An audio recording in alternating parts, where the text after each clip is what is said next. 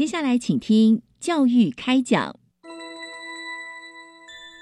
越学越多，越学越好玩；越学越多，越学越好玩。如果教育是春雨，我希望能滋养每一颗种子；如果教育是阳光，我希望能活络伸展每一株幼苗。聆听学子心声，分享教学心得，关怀环境变迁。扩大教育资源的平台，欢迎收听李大华主持的《教育开讲》。教育从倾听开始，一定划得来。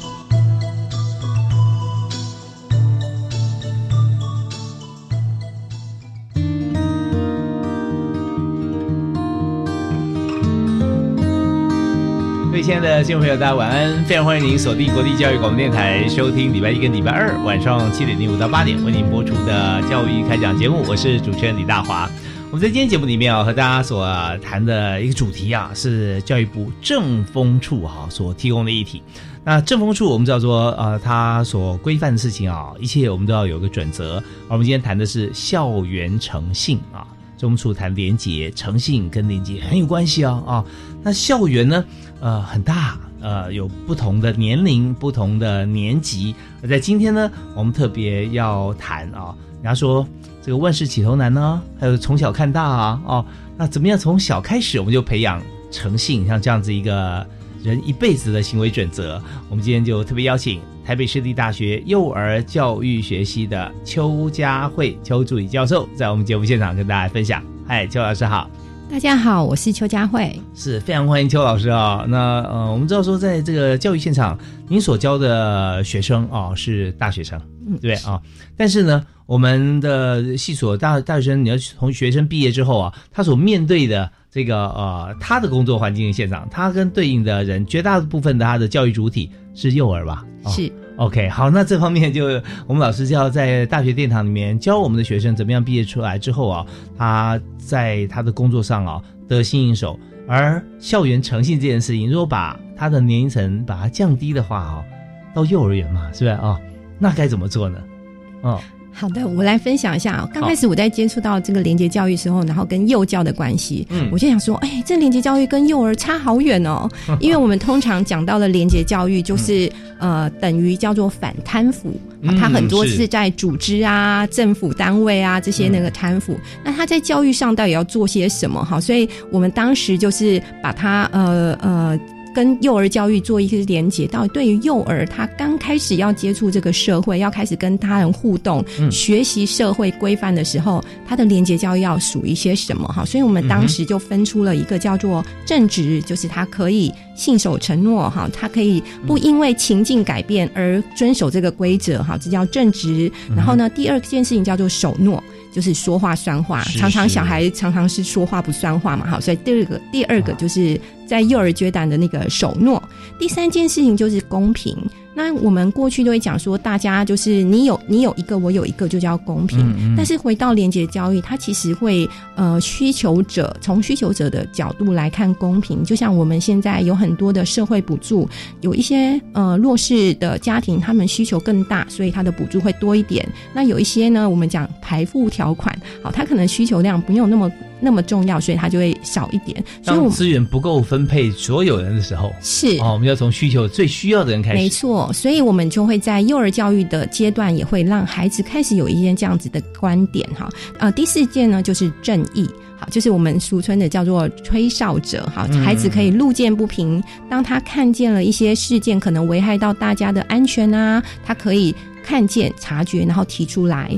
好所以我们就从教育的呃方向，就是从这四个面向进来，真的很重要哎哦。那就想说呃，正直、守诺、公平、正义，你写在墙壁上吧啊，这边 写在墙壁上。那大家觉得哪一个哪个最重要呢？我们发现说，哎，守诺这件事情，曾几何时已经变成非常奢求啊。哦，别人跟你讲一句话，他他真的会做到啊。你别傻了，你听听就好。哎，我们改天吃个饭吧哈。我们不要每天不要听几次，对不对啊？但我们并不是为了吃那顿饭，而是说，呃，很多时候你去规划一个美好的情境，跟你跟别人说好，有一种约定的感觉，现在似乎都很混淆啊。嗯，没错。所以在在这呃正直、守诺、公平、正义，我建议大家把它写下来，写在墙壁上也没关系啊。看看每天我们有多少事情是属于这四项你真的做到的哈。是。那老师，我们知道说，在这种情况底下，我们面对的是小小孩了哦。嗯。那有的时候发觉公平这件事情，他讲说公平跟特权啊，有时候啊公平是呃，我觉得大家都要公平，你要公平啊。但很多事情是哎，我只要我才行。现在少子女化，下面只有一个小孩。他他觉得公平，其实，在外部看起来他是特权哦，会不会这样？会。呃，刚刚主持人有提到说要把这个正直、守诺、公平、正义写在墙壁上哈。那那这是我们过去的教育方法，我们写在墙壁上。对，但是我们现在希望他在生活中就可以落实，因为其实他不需要特别花很大力气去特别做一个什么叫守诺事的事。就像刚刚主持人提到说，我在跟别人同朋友承诺的时候，那就是一个守诺。所以我们现在就会把它落实在生活当中，有哪一些的事件，它其实就可以呃。就在学习这样子的一些概念哈，所以刚呃我们提到说，刚那个主持人提到说，公平这件事情是不是呃那个呃有特权哈？那我我想要分享一个，就是我有呃因为这个廉洁教育哈，幼儿廉洁教育，我们写了几本绘本，其中有一个故事呢，它叫做班上的小帮手。他其实就在讲这件事情。那这个故事讲的就是，呃，我们常常会在这个教室里面，哈，就是老师会邀请小孩来当班上的小帮手，他可以帮忙大家，服务大家，然后他可以做很多呃服务大家的事情，所以小孩其实蛮喜欢的，哈。所以那老师大家讨论的一个规则就是，呃，你呃选到你当小帮手，你做完小帮手事情之后呢，你有权利选择下一位是谁。好，那所以小孩就会在那个当小帮手要选下一位的时候，大家就会举手说换选我选我选我这样哈。那当然就是小帮手就会依照他的一些呃判断标准给他 对。那你就会发现说呃其中就有好多的选择标准哈。那我们当然就会希望小孩不会因为他的外表或者是因为你跟我是好朋友，我就特别选你。好，那甚至呢呃在故事当中就会有一个小孩他始终选不上，所以呢爸爸隔天。就送了带了一一桶糖果到学校来，然后呢就发给全班同学，就说：“哎，请下一次选我的小孩当小帮手。”嗯，其实这件事情呢，它就是违反了所谓公平这件事，因为我们已经是立足点不同了，因为不同的手段。而让立足点不同好，那我举个例子，像我们小学的时候选模范生嘛，那为了要让大家可以选我，就请大家吃鸡排，或者是请大家吃珍珠奶茶，嗯，这件事情都是造成不公平的一个因素。对，这不不是模范生的行为哈，是是的，土豪代表可以当选啊。对，但是我我跟我们那个幼儿园的家长分享这个故事啊，那个家长就说哇。我们平常都在做这件事，哎，因为他就会觉得说，哎，我我只是要让让同学帮我的孩子跟同学建立好友谊的关系，但是他其实透过这个手段，他就是造成公平性的不平等。嗯，所以我自己也觉得，哎，从这个故事里面，家长也在觉察，哦，原来我们小小做这个动作，那其实就让孩子在学习，说我下次我只要有。有呃糖果，我只要请大家吃什么，我就会得到我想要的。嗯，那如果说我我有两两个回应哈，一个是说，如果我今天只是单纯请大家吃糖果，但是我没有任何的目的性，那这样的话可不可以被允许？哦，这个当然可以被允许啊，因为我就是一个社交嘛，哈。嗯，但是你知道，就是说我常常请大家吃糖果，但是不是每一位孩子他家长都会来给糖果。那会不会因为因此啊？他虽然没有一次的目的性，但往后可能很多的，不管选什么啦或社交啊，因为他的这种关系，是吧？他就变得非常的 popular，哦，非常受欢迎。有，如果你讲到这，他就是影响了。嗯，对。但但是如果单纯只是说，像我们平常也会跟朋友，对吧？哎，我今天请你啊，我没有什么目的性，我只是为了跟你。呃，联络我们之间的感情，我觉得那是无可厚厚非。但是，当当他的后续的结果造成，刚刚主持人讲到 popular，他变成一个大家都觉得，哎，我就是呃以他为中心，因为他会请我们吃糖果，这些，我觉得他就是我们讲到的违反了公平的这个廉洁的概念。对，也就是说，呃，他他本身做这样子的行为的时候啊，他会造成一个长远的影响，而。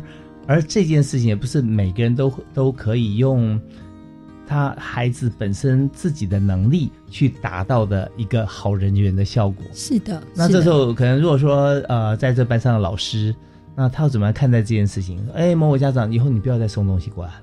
嗯，还是说，呃，没有关系，反正就是这是他的好意。嗯，我我觉得这个当然就会回到学校。那我我其实，在幼儿园，我是长期在幼儿园辅导嘛，所以我们大概知道，其实现在幼儿园老师都不喜欢家长带很多甜食到学校分同学，健康有关系了。对，这是第一个。然后另外一个就是您提到的，我觉得他就是要让老师要觉察到这件事情，不是说孩子家里有很多资源，然后他让呃就可以。不断的送给同学，然后呃，造成其他没有这样资源的孩子可能就会受到的一些呃后续的影响。我觉得这是主持人提到一个非常重要的一个点。嗯，对，有的时候确实啊就是说，好像呃，很多家长，尤其是低就低年级或年龄很小的孩子的时候啊，他想说呃分享喜悦啊，但选择场所，他就觉得说到学校啊，今天他生日哎，我买个大蛋糕，全班同学、老师、校长都有啊，那这样我只是只是庆祝欢乐气氛而已。可是某些时候想说，那班上这么多同学，对，有些同学他可能他爸妈不见得说大家没有办法买一个蛋糕，而是说工作时间没办法来。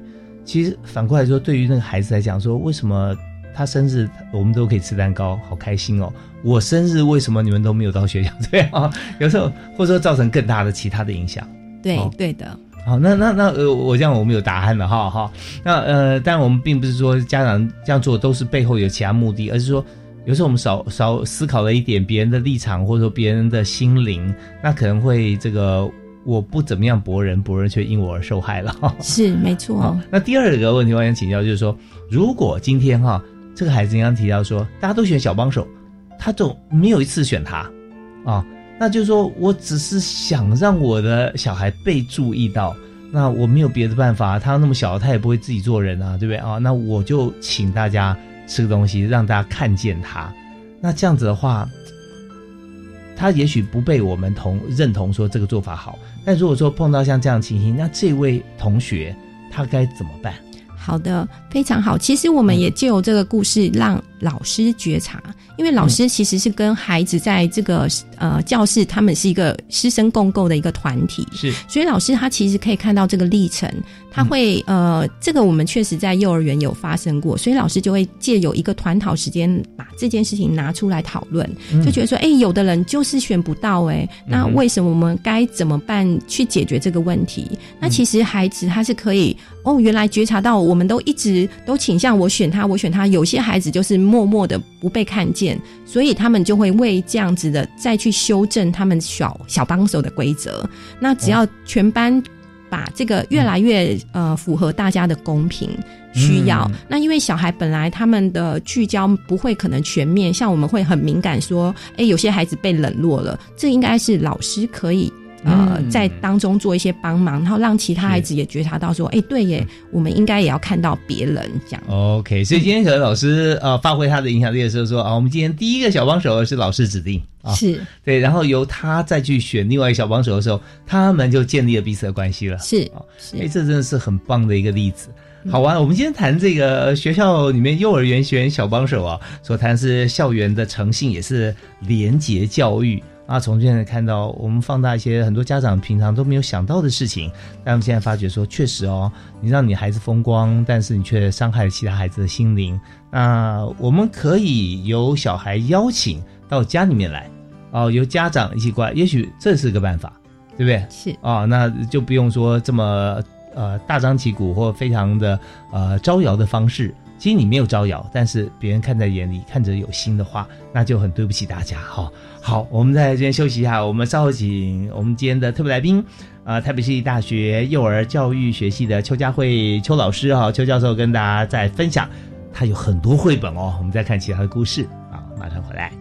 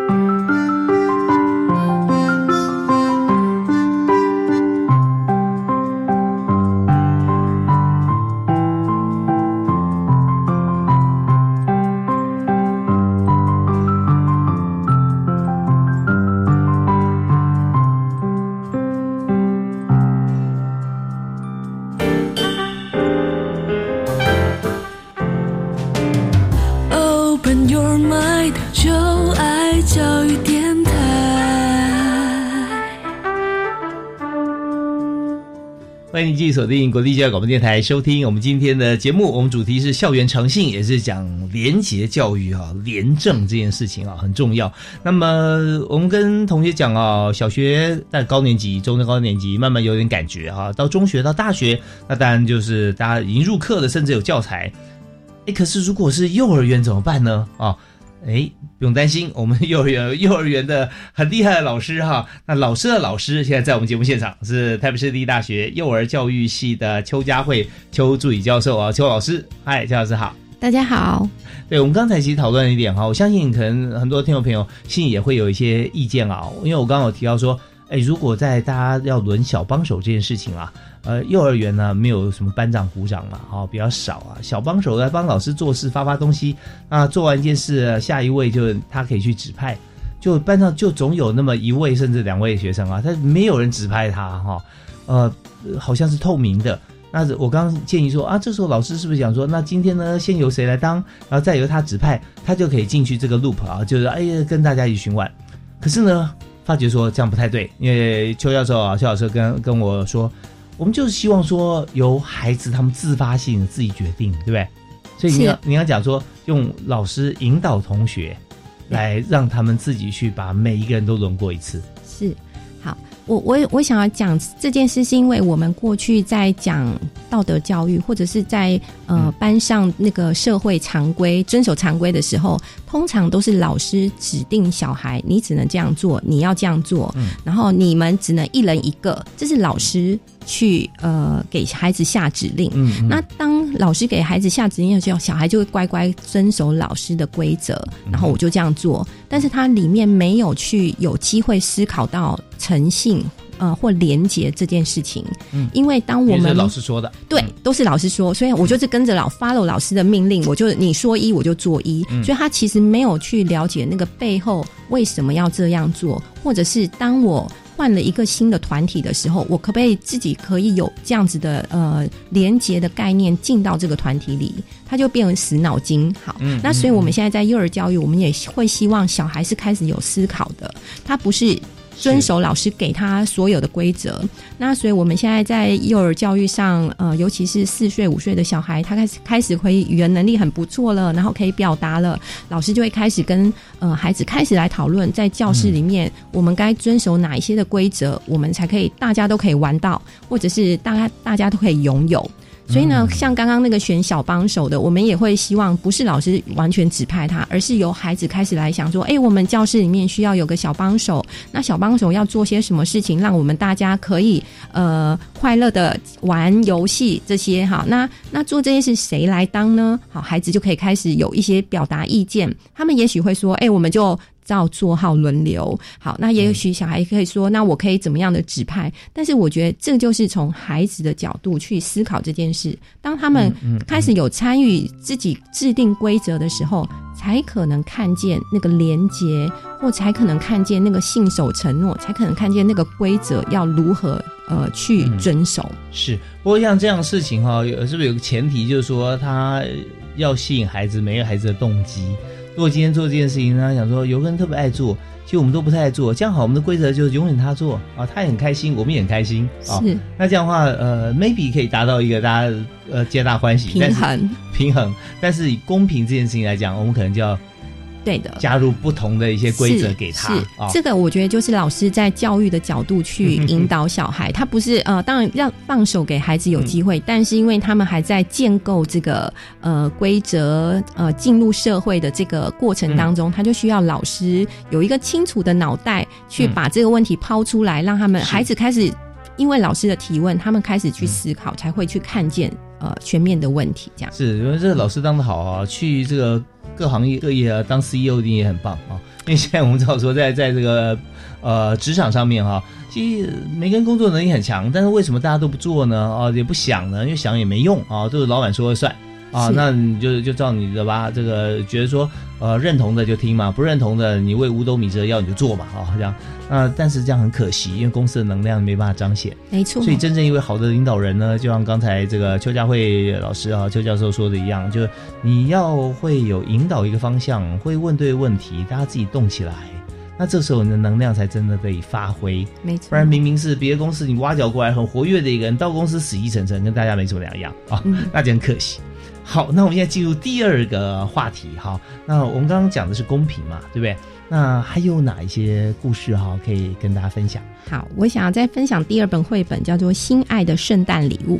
标题你可以知道，它其实是在圣诞节的礼物哈。那它讲的就是小孩呃，在圣诞节要开始玩的是交换礼物的这样子的一个活动。好开心哦！对，没错，小孩就为了这一天要交换礼物，所以他们要先去预备呃什么样的礼物可以送给别人哈。所以当孩子通常买的礼物都是他自己最喜欢的嘛哈，所以他每天就会等待的时候那一天呃交换礼物可以换到一个。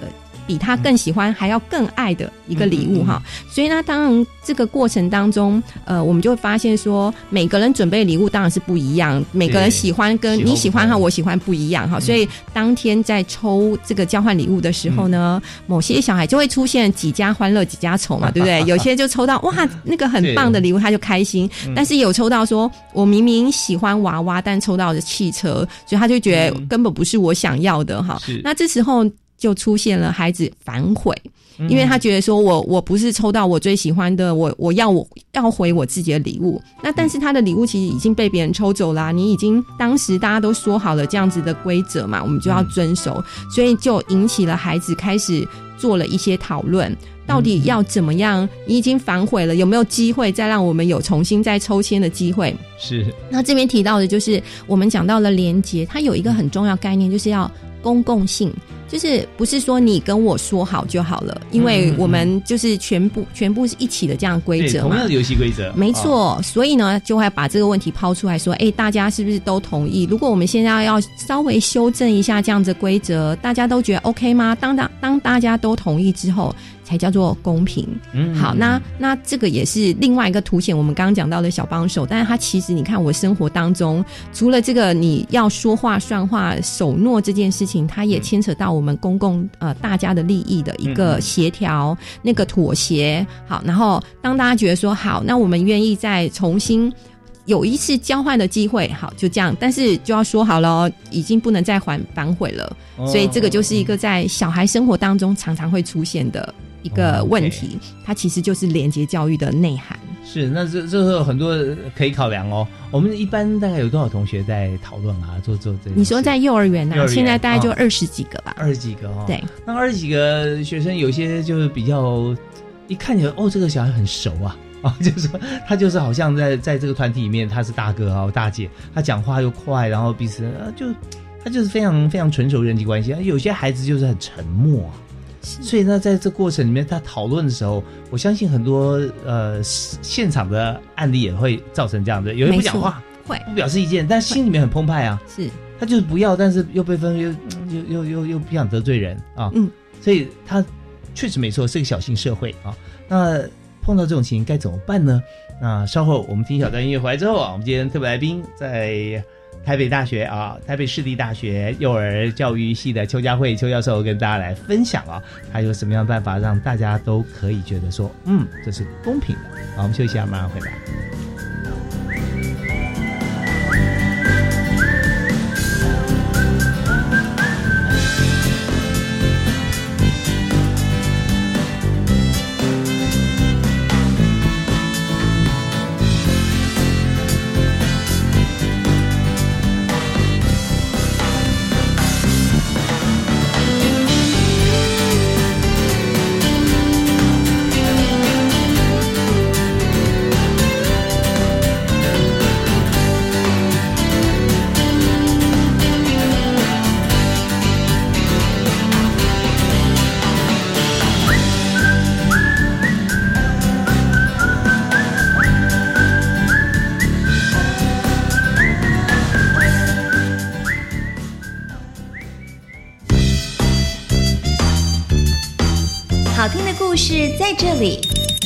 趣的观念在这里，有趣的英文在这里。你说的到底在哪里？这些全都在周一到周三晚上九点三十分的《大耳朵探险家》，欢迎大朋友小朋友跟着我们一起打开耳朵听一听，发现世界不一样。们假日要去哪里玩呢？参观职业试探体验长设展，VR 和 AR 游戏互动，让小朋友了解以后上高中、大学可以学什么，还可以认识不同的职业哦。听起来好棒哦！这在哪里呢？在台北台湾科学教育馆、台中公共资讯图书馆、高雄科学工艺博物馆都有。在哪里可以查相关资讯呢？请上“记者动起来”脸书专业查询。以上广告是由教育部提供。古人说：“宰相肚里能撑船。”老婆，你看我肚量这么大，是不是很贵气啊？嗯，你呀，作息不正常，高血压又尾鱼肚，什么贵气？搞不好是代谢症候群啊！腰围、血压、血糖超标，就是代谢症候群了。尤其是男性腰围在九十公分以上，女性八十公分以上就要多注意啦。可是我早就超过九十公分了耶！胖子回头金不换，从现在起就要吃的少盐少油，还有要运动。是，老婆大人。以上广告由国民健康署提供。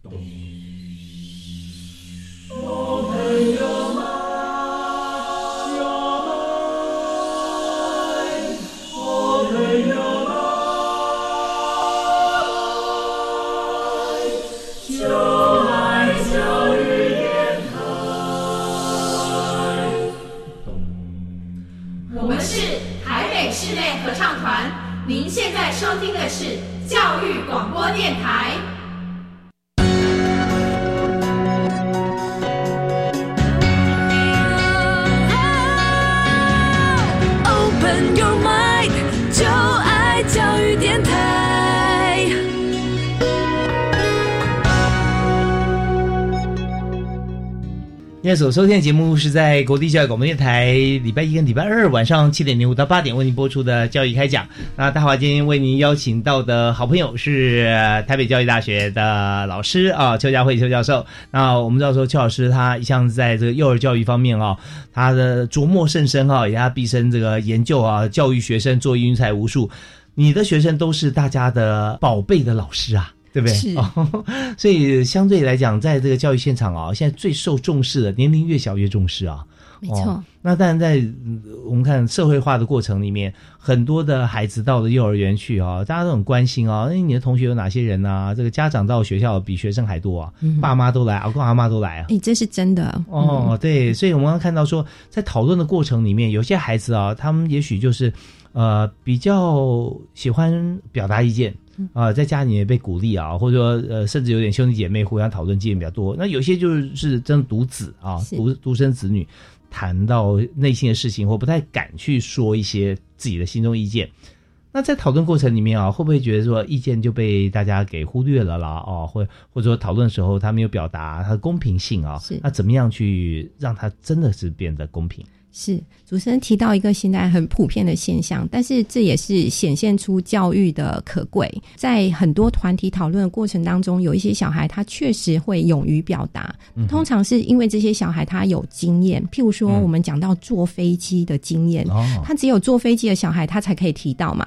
那也就是说，如果我班上有很多大部分小孩没有坐过飞机，他可能就会承诺。所以这是一点，老师可能会要觉察到，说我现在讨论的这件事情是不是每。个孩子都有这样的经验，嗯，他就是第一个老师要看到那个公平。那通常呃有一些孩子经验不一样，所以老师就要做一些改变。譬如说我们要要讨论高铁，然后我们就会带全班的孩子去高铁站去观察一下，去看一下大家开始那个经验至少有一点立足点，是是平等。创造平等经验，没错没错。那当孩子有这样亲身经验哈，我举个例子来讲，孩子都去过公园玩游乐场或者是一般的游乐场，你讨论这个游乐场的议题，我就相信举手的小孩一定就会非常多，因为他们。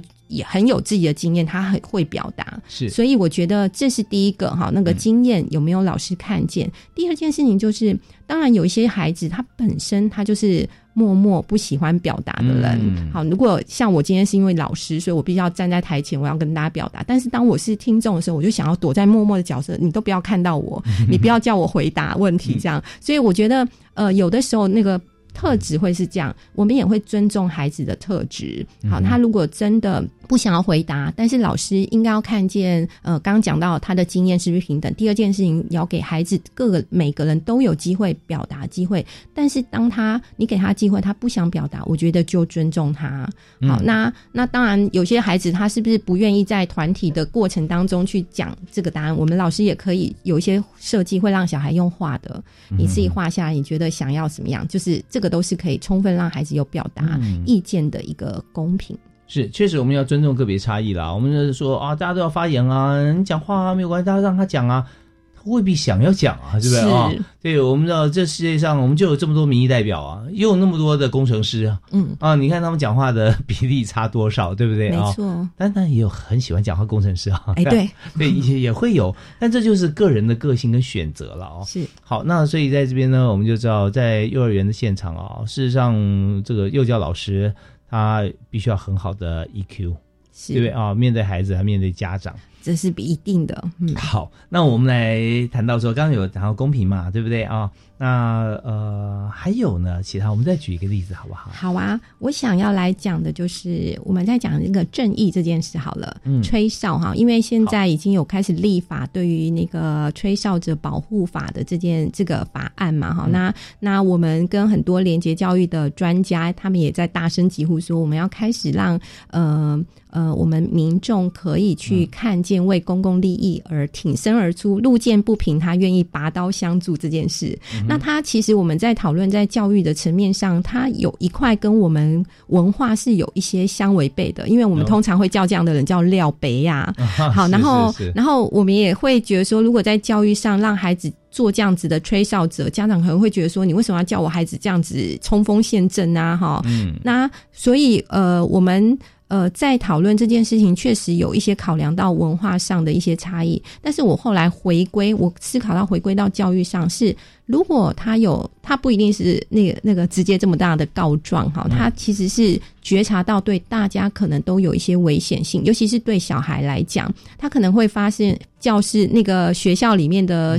呃，洗手台淤积了，然后开始淹水了，满出来了。这件事情就已经在呃危害到大家不能够正常的洗手，或可能都会造成危险。对，他就应该要来觉察到这个危险，然后去告知老师，然后去做后续处理。所以我觉得他呃，在我们生活当中，其实他也是一种我们可以实践所谓的正义的这件事情。嗯，好。那在我们这个绘本里面，当然也会把正义呃放在孩子的生活当中哈。譬如说，呃，我跟你是好朋友，嗯，我做错事情了，你跟我是好朋友，所以你不能跟别人讲。好，那从其实对小孩来讲，常常就会收到说我们自己关系这件事，但是他但是他做了一个，譬如说他可能就是某 A 小孩把很多的那个沙坑里面沙堆在那个水池，所以造成这样的淤积。嗯，那他的好朋友看见了，嗯，那我就诶，那 A 小孩就说你是我好朋友，你不可以跟别人说。好，那这个呃逼小孩好被告知，那他要不要跟别人说？其实他就是一个在正义的选择上，嗯嗯，那你也看见说，当这件事情我如果不赶快去告知老师，他可能就后续淹水啊，然后大家在后面的使用可能会滑倒啊这些，那但是我又受限于我好朋友叫我不要讲，他该如何选择？所以我们就会在故事情节里面让孩子还是要为这件事正义的提出来。嗯哼，OK，所以我们绘本是怎么画的？就是我们还有故事，我们绘本其实是用呃那个动物当拟人化哦，是对我们没有那么真实，用小孩那个剧，他拟人化，他可能就是呃一个叫做回转好玩的溜滑梯。那其实溜滑梯他们在在玩的时候就有一些规则，那有些小孩他就什么为了刺激吗？还好他就那个把那个溜滑梯的一个栏杆就拉断了。这是哪一只动物？哎，这是动物，它动物，因为我们用拟人化的动物是哪一只动物？哎，哪一只动物？哎，等一下，我要，那我要去找一下那个动物呢？还是小狗？哎，好像是小豹还是小豹？对对，就是 呃，哎，这样没有什么性别刻板印象啊。我们当时有尽量避免哈，就是有男生女生，哎，对对对对对，或者是动物角色刻板印象，我们现在不是都要打破这个不一定那个老虎就是坏的，或者是狐狸就是坏人，也有好人呐，对不对？好，所以我对，所以你刚刚问我一下，我有愣住了，因为我没有特别去注 注意这个角色这件事，但好奇。哎，对，好，我我等下翻一下，然后告诉你。好，然后其实我觉得这就是在日常生活当中，因为他他因为拉坏了那个，那我们通常要赶快去请别人来修，因为后面的玩的小孩他可能就会因为那个栏杆断掉而割伤。那因为这两个小孩就觉得说，哎，我们就要隐匿，然后赶快回家了。就后来就陆陆续续发生很多小孩玩了那个溜滑梯，因为不知情，所以他就割伤了，受伤了，对，受伤了。所以呢，那这个好朋友，呃，就是拉坏的小朋友，因为叫那个好朋友不要讲嘛，所以好朋友心里受到很多的挣扎，因为他眼看知道，如果他不去说这件事情，就会陆续一直有很多人受伤。那但是他又碍于好朋友，他该怎么办？有时候真的这种事情哦哦，发生在这个真实世界里头的时候，哦，那那个没有去跟哦。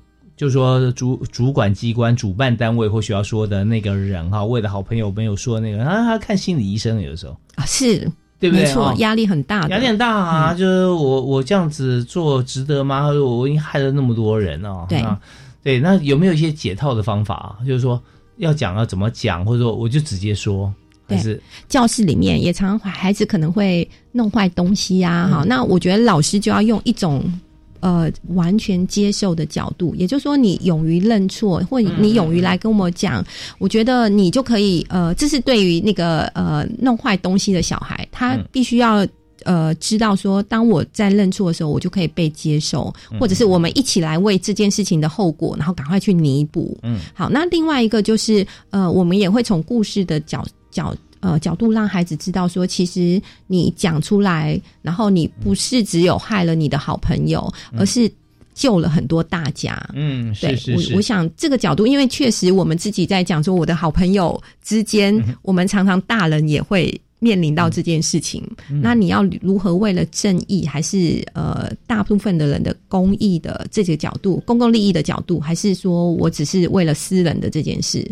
挣扎，其实真的这些议题哈，从大人都已经想就就很困难了，那更何况是小孩。是，但是反过来，我觉得有时候可能是我们想太多，小孩可能一点都不困难，对不对？我们把他想的太太困难了，对。会，但是有时候小孩那个信守承诺，很承诺啊，我跟你讲，哦好。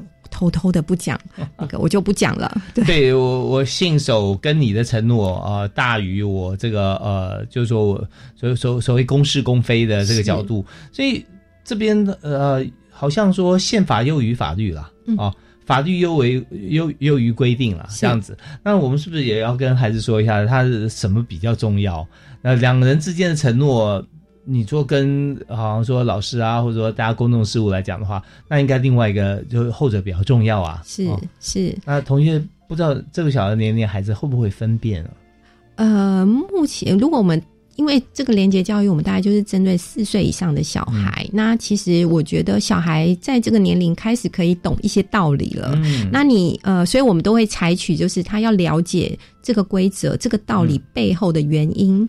好，所以不是说我刚刚讲到只有老师说一他就做一，那就是没有思考。是是是，好啊。所以我们刚刚提到承诺这件事情，就是我们要要有各种的方向要告诉孩子。但老师在课堂上有一个方法，就是说，嗯，只要你承认，其实不会被处罚。是的，但是不要让这个事情扩大或更多人受害啊。对，这这件事情。所以那另外还有就是像国外也有很鼓励啊，那通常就说做错了。那你就认错，就 I'm sorry，是怎么样怎么样，但对不起啊。对，那衍生过来就是说，有一小部分就看说，对不起就算了吗？好问题，这是我真要讲的，因为小孩现在很会学，我只要跟你说对不起，你就要原谅我。但是我们其实会延伸小孩说，那我们怎么为这个事情的后果弥补？譬如说，你可能不小心把水倒倒洒了在路上，好，在在教室里面，每个人踩过去就会滑倒。那你要不是说对不起大家，我弄倒了就没事，而是要一起把这个水擦干。嗯，也就是说，他要对呃自己做错事情的后果要勇于负责。是。那当然，老师也会从旁辅助，因为有些事情是小孩做不来的，老师当然，嗯。但是一定要有那个过程。嗯哼。现在小孩超超会，我只要撞到你就我要对不起，然后就规定人家说我已经说对不起了，你就要原谅我。嗯嗯，其实这部分我们看，呃，在不同文化里面啊，常会出现一些像像美国社会啊，这好像也是鼓励啊，大家说啊，你要认错。是因为为什么这样子呢？因为很多人当时死不认错，嗯啊，就好像呃死鸭嘴硬啊，都不认错，都不认错，好，终于他认错了，对然后鼓励鼓励他，就认错啊，就 OK 了啊。嗯 I'm sorry，OK，、但好一半，你看，今天我们在节目里面啊，邱佳慧邱老师就跟大家来说一点很重要，就是说你要对自己所做的事情啊，你可以不被处罚，但是你要负责任。是啊，那这个负责又牵扯到另外一个，我们在常常在车祸啊，就交通事故啊，就讲说你怎么样来看责任？你你就算你没有错，但是就是说呃，法律规定你也照这样行驶啊，那你的速度各方面也都是，但对方呢，可能被你撞到的人啊，假设他是突然跑出来的，是他闯红灯的啊，那但是有一个叫做道义责任，嗯哦，没有法律责任，但是有道义责任。那这件事情要怎么看？那可能要另外一个议题，是或者更大的一个议题。对，常常我们在在那个呃幼儿的现场，我们看到会出现像这样的情形，但是因为小孩都是跌跌撞撞啊，对而且离地面身高不高嘛，对跌倒就跌倒，站起来就好，嗯 比较比较少发生比较严重的事情，但是不是还是会有一些像这种属于好像嗯不小心的一些错误的责任？会的，会的，因为小孩其实刚刚像那个跌倒，小孩有时候溜滑梯啊，他就是不知道原来的方向走，他就可能就会跌倒，或者是撞伤，还是会有一些这样子。那呃，关于这个道义的责任这一块，我们当然也是会带孩子去去辨别，然后去去呃做一些后续的一个呃。呃，动作我们讲，他还是要有为他的这样的负责，所以我想，不管他是道义的，还是他其实做错了什么样的事情，我觉得他都是要去面对这件事情的。发觉幼儿的这个连接教育啊，也就是我们今天主题啊校园诚信这件事情啊，真的现在的邱老师这边，起码我知道说你的同学学的非常深啊，嗯然后从我们知道理解到的事情之后，再变化到教育现场，可能就不止十八套剧本了。诶，没错啊、那我们稍后回来听小段音乐，回来谈谈看。当我们理解了这么多故事之后，真的去教孩子的时候，碰到什么样情形，他们该怎么样去讲这件事情，让大家了解。这个叫守诺，那个叫正直。嗯，啊，那我们休息一下，回来谈。Open your mind, open your mind，就爱教育电台。嘟嘟嘟嘟，Super Duper。今天在教育电台教育开讲节目里面，我们和很多朋友来研究啊，就是说跟小朋友讲大人的事。那我们听到现在，发觉说跟孩子讲说正直、承诺、公平、正义啊，会发觉说这本来也就是小孩的事啊，只是说长大了以后，发觉越来越做不到了。会越来越近根据不同情况，我选择性办案啊，选择性来操作。所以在这个过程里面，我们就要来想想看啊，哦，我们怎么样返璞归真？怎么样跟儿童学习，跟孩子学习啊？怎么样能够让孩子长大之后，他还是一样可以做好这么多啊？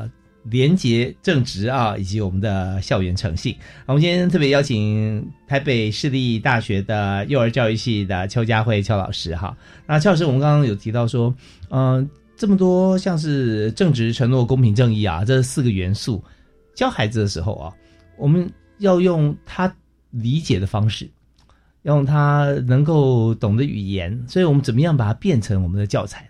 好的，这个非常重要哈，因为在幼儿教育，它不像我们大学生或者是小学生，我们就要坐在那边促膝长谈来讲说，哎，这个叫做正直啊，这个叫做守诺。但对小孩来讲，他就是要亲身经历嘛，所以我们就会把这些东西转换成为他在呃校园里面的生活上的一些呃会进行活动当中就进来，但是我也不会直接说，哎，小孩哦，这个叫做正直哦，这叫守诺。那我们大概就会设定，譬如说我们在幼儿园会让孩子玩玩具，老师可能会设定说，每一个礼拜礼拜五是叫做玩具分享日。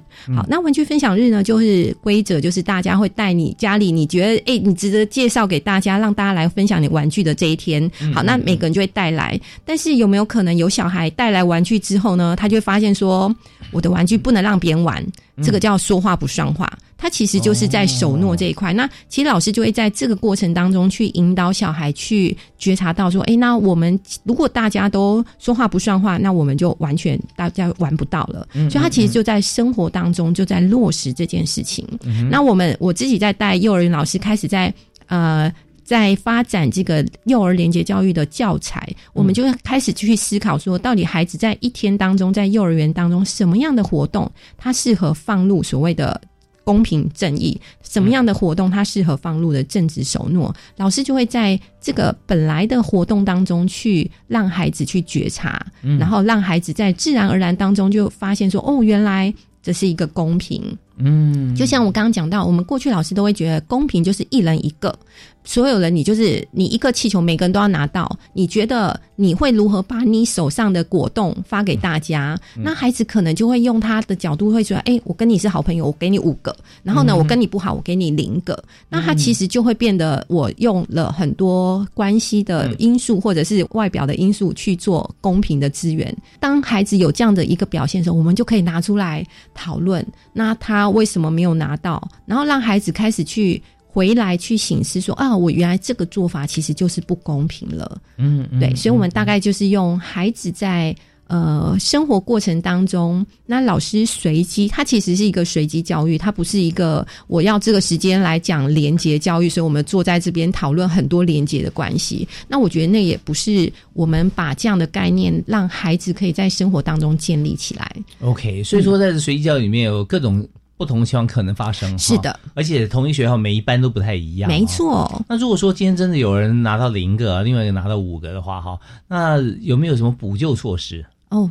这时候老师当然就要出手啦，就就是老师角色嘛。那老师就会请大家再放回去，好，那我们来讨论。那我觉得它就是一个机会教育，所以我们的老师要落实这个连接教育，他本身就要很清楚知道哪一些地方其实是有可能会出现孩子的一些反应。那刚刚主持人讲到说，我们返璞归真，那对小孩来讲，他其实就用自己的。自己呃自我的角度去做很多回应或反应，他其实就没有进到社会，所以在幼儿教育里面，老师就会常常在这个地方点一下说：“哎，你看你都拿完了，那他都没有，他在哭了耶。”好，或者是哎，那每个人都可以吃到很开心，然后呃，这不是大家都很棒吗？这样子，就从旁有一个呃引导小孩的角色去呃让孩子去觉察到。那我们大概会觉得说，如果让孩子有机会这样觉察他。慢慢，我们的理想就是当小孩开始有这样的觉察，他当他慢慢长大，嗯，就可以有比较好的一个正向的发展。嗯，是对。其实很多时候，我们就大人就扮演一个天神的角色哈，就我来看，看说哪里不公平，谁对谁好，谁对谁不好哈，那你就下去，这个手就伸进去，让大家调整调整啊。是。那这个时候就发觉说，我们并没有解决这个问题，只是延缓这个问题发生。没错。哦，所以所以我们在前一阶段哈，特别跟大家分享，就是说时间是很重要的。我想说，这个日本有句话，料理要味自慢，对吧？就是说，你给一点时间给他，其实它的味道自然会变好。比如炖汤啦，哈这些事情。那如果说像孩子教育这件事情，没有让他自己去思考、自己去体会，玩具交换日有的时候，然后他不愿意让别人玩，他可能特别珍珍爱他这个这个玩具，或者说他他特别脆弱，对吧？是。那或者是他曾经有玩具交换日，他交换出去之后拿回来坏了。他的不好的经验就要带来，带来不会带个不好玩的玩具嘛？那我干嘛？那带好玩的，我自己玩，不给别人玩。是，他源自于他之前的经验，是人家把他这个珍贵的玩具哈，把它弄坏了。嗯，那有没有像这样的故事？如果出现的话，我们怎么样透过像这样的 case 啊，跟大家做 case study 的，跟幼幼儿园同学？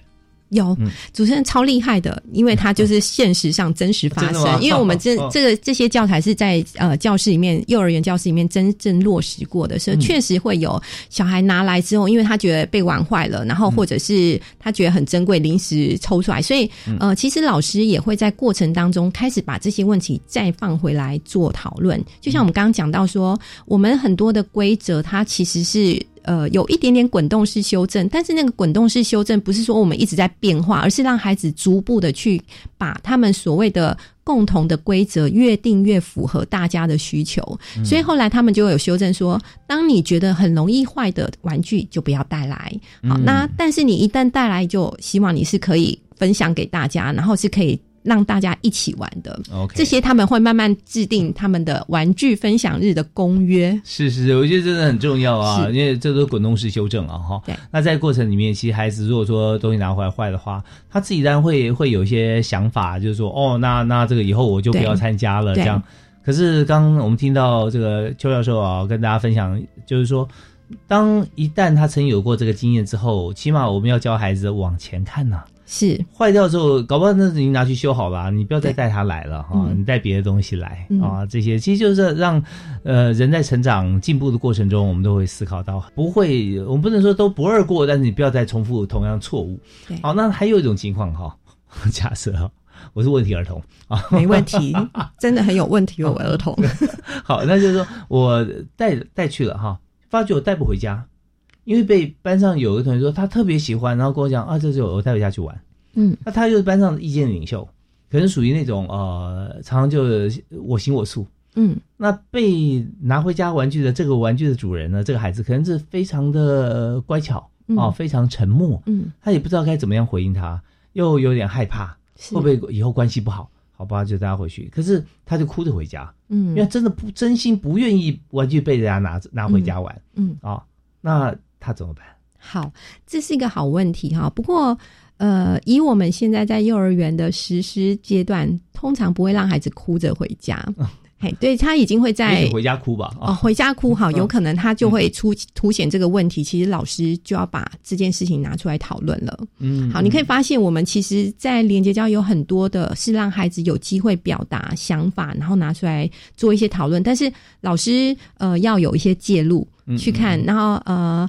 呃，当然，如果我带来玩具，我愿愿意。呃，借给同学带回家玩，我觉得那是你们私下两人在讨论的。但是如果它影响到你整个这个呃心情，或者是影响到我们未来的玩具分享日的一个进行，老师就要开始把这个问题拿出来做讨论。那也许老师也会找那个带回家把玩具带回家那个不还啊，或什么那个孩子要有一些处理。那有可能我觉得不是小孩呃阿爸，或者是他硬要，因为有时候小孩就觉得我要就是要，因为他们还在自我中心，还在发展阶段，所以我们不会把他想到那么恶的那个方向，而是他就觉得我好喜欢。但是如果你真的很喜欢，我们还是可以有一些讨论的方式，怎么样让他也可以哭。呃，不要哭着回家，是不是？我下一个玩具分享日再带来，你再玩。孩子要开始去学习忍耐，我不是完全要我想要什么就得就要得到什么，它就是一个社会化的过程。是，那我们会希望在幼儿教育阶段，让孩子慢慢可以去也有一个协商讨论的这样子的一个学习能力。其实这真的是哈，随处呃都是教育的环节，没错。呃，老师呃是非常重要的一个教育现场的一个职呃，就是说教导者。但是所有家长千万不要忽略自己的角色哈。那家长可以再教育他很多其他面向啊，比方说你可以有颗豁达的心啊，啊，是他那么喜欢玩具，接他玩啊，嗯，对不对？那有什么好哭的呢？对不对啊？那不是说下次再买给你，而是说你要想哦，这个玩具玩那么久，对，你很喜欢啊，对不对？那别人也喜欢，因为你分享到这么喜欢、这么好玩的玩具的话，那他一定会觉得说你是他好朋友嘛，对不对？那你确实你也接他玩，这有什么关系啊？你那么多玩具，或你还有一个玩具啊，你就玩它啊，就就那这样，你第二天再跟他分享玩的经验，这个很棒啊。对，你们交情可能更深厚了一点。那很多时候是小朋友可能一下子单方面没有办法想到的，对。但大人或老师或家长点拨一下，他会发觉说，哎，真的耶好开心哦。他自己又去做他喜欢的事了。对，没错。对，我相信这个呃，我只是有感而发，稍微抒发一些自己的意见啊。但是邱老师在现场啊，真的非常伟大，教育了这么多这个呃小朋友的老师啊，嗯。而且有好多的 case study 回来，然后你又把它变成绘本，所以这绘本一般呃朋友要看可以拿得到哎、吗？我们现在呃等呃，应该会放在教育部的网站上，是可以 download 下来的，它就是 PDF 档，所以大家都可以上去看。OK，好，那我们在今天就是说，在连接教育校园程序里面，我们叫的是正直、守诺、公平跟正义。我们希望所有的大人哈、也把这四项不但放在心里，也可以做出来啊、好，那我们今天就特别感谢邱佳慧邱教授接受我们访问了，谢谢你。谢谢大家。谢谢。那大家如果说想要拿到像这样绘本的话，我们可以上网啊，这个台北市立大学幼儿教育系，我们上面可以看到非常棒的廉洁教育的绘本。好，也感谢大家收听教育开讲，我们下次再会啊，拜拜。